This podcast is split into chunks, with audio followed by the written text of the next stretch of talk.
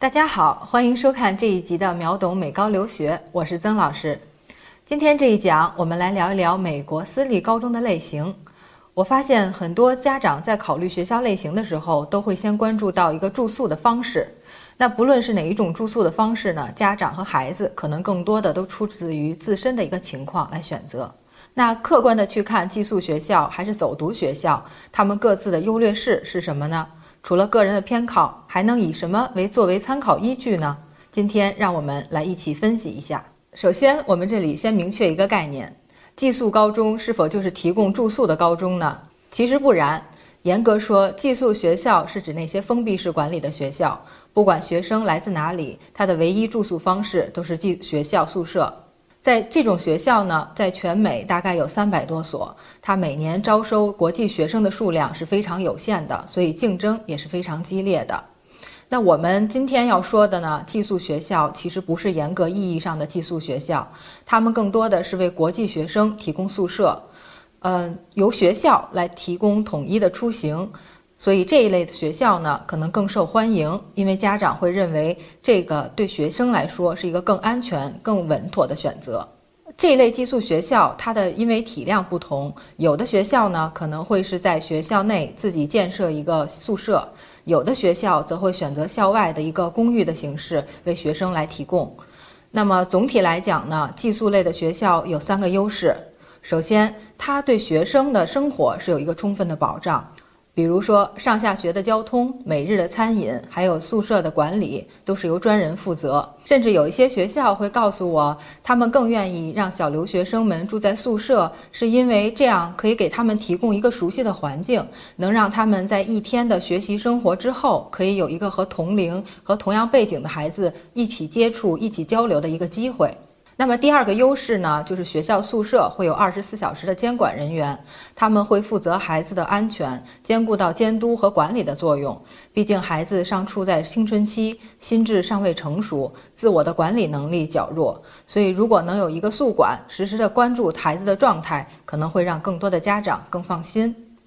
那么第三个优势就是，学校的宿舍可以帮助孩子塑造一个良好的作息习惯。学校的宿舍会有固定的学习的时间，帮助他们利用好。同时，有一些学校还会派一些学科老师来进行学生的管理，帮助孩子解决他的学业上的问题。综上所述，其实寄宿学校可能更适合那些初来美国、自律性并不强的孩子们。毕竟，学校的宿舍可以是教学的一个延伸，学校可以对学生有更强的把控力。找知名的机构不如找靠谱的老师。爆米花工作室留学申请开始招生，从业十年以上的资深老师一对一贴身办理，十万听众信任的留学平台，帮你圆梦。关注微信订阅号“留学爆米花”，点击底部申请服务联系办理。大多数的美国私立学校还是以走读为主。它为我们的国际学生提供了更多的求学机会。那么走读学校呢，就会要求学生来住这个寄宿家庭。寄宿家庭其实给学生最大的一个优势，就是可以了解当地美国人的生活习惯、风土人情，可以让我们的国际学生更好地融入到美国的当地文化当中去。嗯，为学生营造一个良好的语言环境。那一说到寄宿家庭呢，我们家长往往会关注这个家庭是不是白人，是不是双亲，然后他的居住环境怎么样，有没有同龄的孩子，更像是我们在看一些影视作品中典型的一个美国中产阶级的一个形象。但实际上呢，以我们的经验来看，我们家长在挑选寄宿家庭的时候，更应该关注三个问题：首先，这个住家是不是安全可靠？第二，他有没有接待过国际学生的经验？第三，他有没有足够的时间和精力照顾到我们的孩子？为什么我们要强调住家的这个接待经验呢？因为虽然中国经济日益强大，但是在普通的美国家庭对中国的了解还是非常有限的。那如果这个寄宿家庭对我们的文化有一定的了解，或者是说他在海外生活过，他肯定会对我们的小留学生会更理解，那他也会更包容，所以会对我们的学生起到了一个辅助的作用。那再有，他有没有时间来够照顾我们的孩子？能不能够为他提供上下学的一个交通啊，或者是平时的一些支持啊？这些都是非常重要的。那回到我们走读学校的类型来看，大概分为单性别学校、混合学校和宗教背景、无宗教背景几个分类。单性别学校呢，基于很多的科学基础。因为男性和女性除了身体构造上的区别，大脑的结构也会有所不同。男生和女生在思维方式和解决问题的方法上也会有所差异，所以将性别作为区分，让他们分别训练培养，这样可以给到他们最好的教育方式，可以在教育中扬长避短。但是对很多中国家长而言，感觉孩子去到了单性别的学校当中就没有机会去接触异性。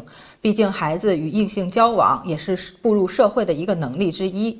那其实对于这一点，家长其实完全不用担心。对于单性别学校来说，如果这一个区域有了一所男校，那它肯定相对应会有一所女校。除了教学方面，男校女校是分开的。那在俱乐部啊、课外活动啊等等，他们都会有一个互通，嗯，相互在一起有很多的活动。在单性别的校园环境中，没有了异性的干扰。学生的淡化了性别意识，更容易建立起自尊自信，而且没有了异性的竞争，学生更容易勇于去尝试一些不同的挑战和学科。那宗教学校和非宗教学校有什么区别呢？宗教学校和非宗教学校的区别主要来自于它的资金方式。嗯，宗教学校的资金来源主要靠宗教团体，那非宗教学校呢，主要是靠一些社会集资或者是校友的捐赠。很多家长呢害怕说把孩子送到宗教学校之后就强迫信教，或者是说考虑到孩子之后还要修一门神学课，会不会因为学习成绩不好而把整体的 GPA 拉下来？其实美国呢是一个宗教信仰完全自由的国家。那他学校呢不会强制孩子去信任何的宗教，但对于学校的宗教学校的一些宗教活动，只要参与就好。我们可以把它视作为一种文化体验。那么神学课呢，也不用望而却步。其实不用把它想的那么难。其实神学课的内容比我们中国的语文和历史难不到哪儿去。所以学生只要正面的去对待，把它当成融入美国的一个方法就好了。说了这么多不同的分类，大家可以看出，从学校的类型来看，没有一个完美的选择。